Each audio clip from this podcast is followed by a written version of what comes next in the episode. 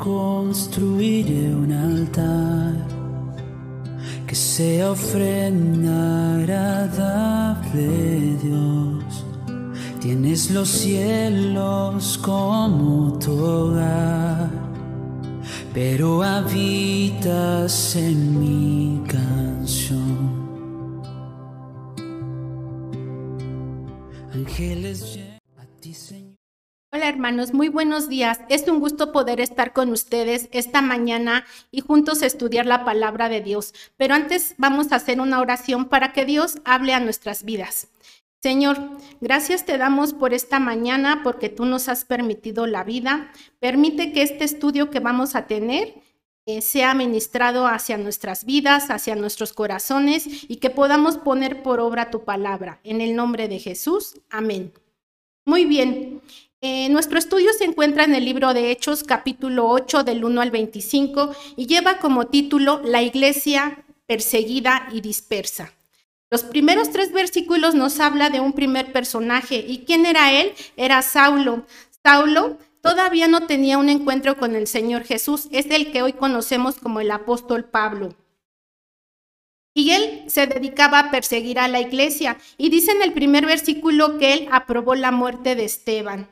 Y en aquel tiempo hubo una gran dispersación, una, la iglesia fue perseguida y fue dispersa en varias regiones, dice que en Samaria, en Judea, y que solo los apóstoles se quedaron allí en Jerusalén y que los demás discípulos tuvieron que salir. Eh, y que unos hombres piadosos fueron los que hicieron gran luto por Esteban y lo enterraron.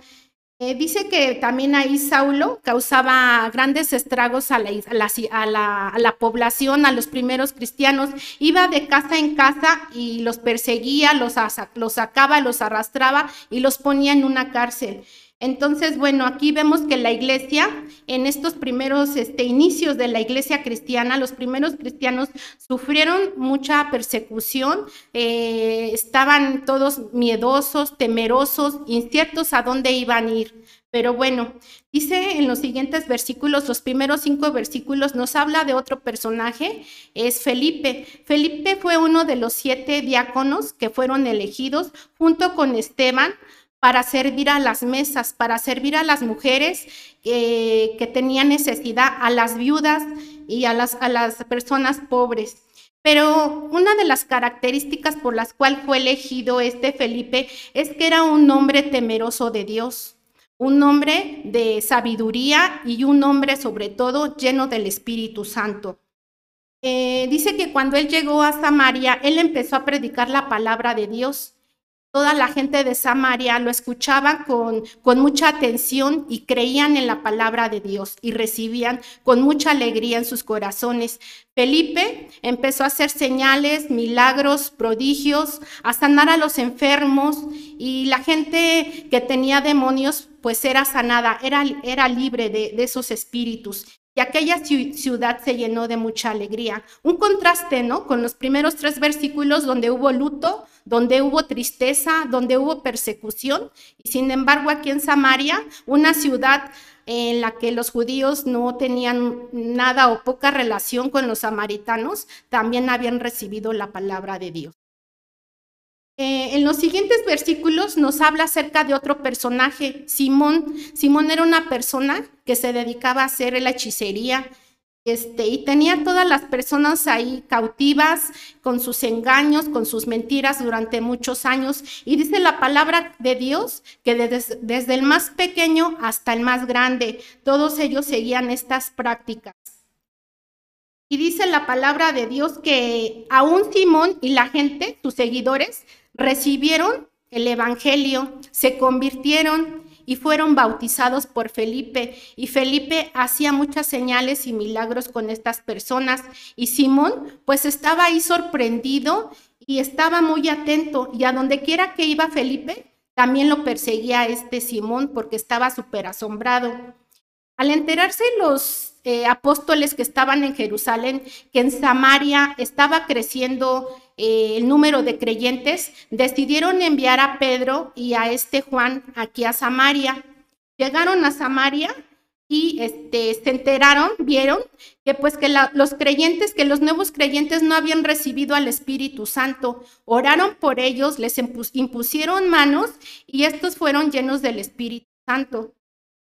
Entonces, este, Simón todavía se asombró más y fue con Pedro y le ofreció dinero y le dijo que, pues que él también quería hacer lo mismo, orar este, para que las personas recibieran al Espíritu Santo. Pero Pedro pues lo reprende y le dice que, son, que el don de Dios no se obtiene así, que se arrepienta porque verdaderamente él ve que su corazón este, no, no, no es bueno que su corazón este, está pensando que las cosas de Dios son así y que su corazón está lleno de maldad. Entonces, este, le dice que, pues él, ve que su corazón no es un corazón íntegro y que se arrepienta. Pero la contestación de Simón dice que le, dice a Pedro, pues rueguen ustedes por mí para que todas estas cosas no sucedan conmigo. Le dejó la responsabilidad a Juan y a Pedro, ¿no? De su pecado, como que no hubo un arrepentimiento de su parte.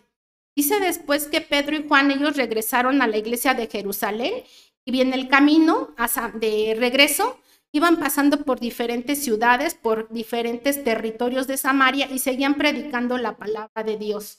Bueno, en esta, en esta lectura que, y en estos puntos hay cinco cosas principales que yo les quiero compartir de lo que hemos aprendido. Una de ellas es que debemos seguir anunciando la palabra de Dios sea como sea, si tenemos este, persecuciones, si nos critican por, no, por ser diferentes, a, las ideologías de lo que hoy está pensando las personas, a lo que nosotros creemos, siempre debemos de, testificar la palabra de Dios. El segundo punto es que debemos motivar a aquellas personas que ya recibieron a Cristo, a los que nosotros estamos discipulando, a que se bauticen, invitarlos a que se bauticen y sigan practicando la buena doctrina que está en la palabra de Dios. El punto número tres, debemos de orar por ellos, imponer manos sobre ellos para que reciban la llenura del Espíritu Santo.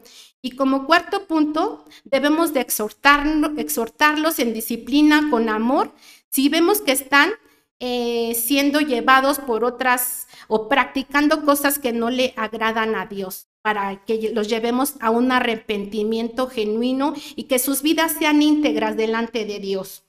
Y el punto número cinco, debemos de estar orando por la iglesia, por todas las iglesias de todo el mundo que están siendo perseguidos. Hay una lista ahí mundial eh, de 50 países donde nos dice que es muy peligroso eh, ser cristiano. Uno de cada siete cristianos es perseguido. Eh, en el país número uno se encuentra Afganistán, en el segundo lugar Corea del Norte, en el lugar número 17 China, donde el gobierno entra, monitorea las iglesias este, y las llega a cerrar las iglesias. En el número 10 se encuentra la India, donde dicen que a los cristianos que se convierten los llaman de segunda clase. Y bueno, América Latina también tenemos a Colombia con el país número 30 y a Cuba con el número 37 eh, y México no es la excepción, estamos en el lugar número 43, donde nuestros hermanos del sur Chapas del Guerrero son perseguidos, son sacados de sus comunidades por creer en Jesucristo. Entonces yo les invito, hermanos, a que sigamos orando por todos nuestros hermanos que se encuentran en persecución. Sabemos que el propósito es de Dios, que la iglesia, que los creyentes se dispersen por todas regiones, pero es muy difícil eh, ser perseguidos. Entonces les invito a que hagamos juntos una oración. Señor, te damos gracias por esta mañana, porque tú has hablado a nuestros corazones y queremos poner, Padre, por práctica todas estas cosas. Como dice tu gran comisión, id y hacer discípulos, bautizándolos en nombre del Padre, del Hijo y del Espíritu Santo, y que también sean llenos, Padre, de ti.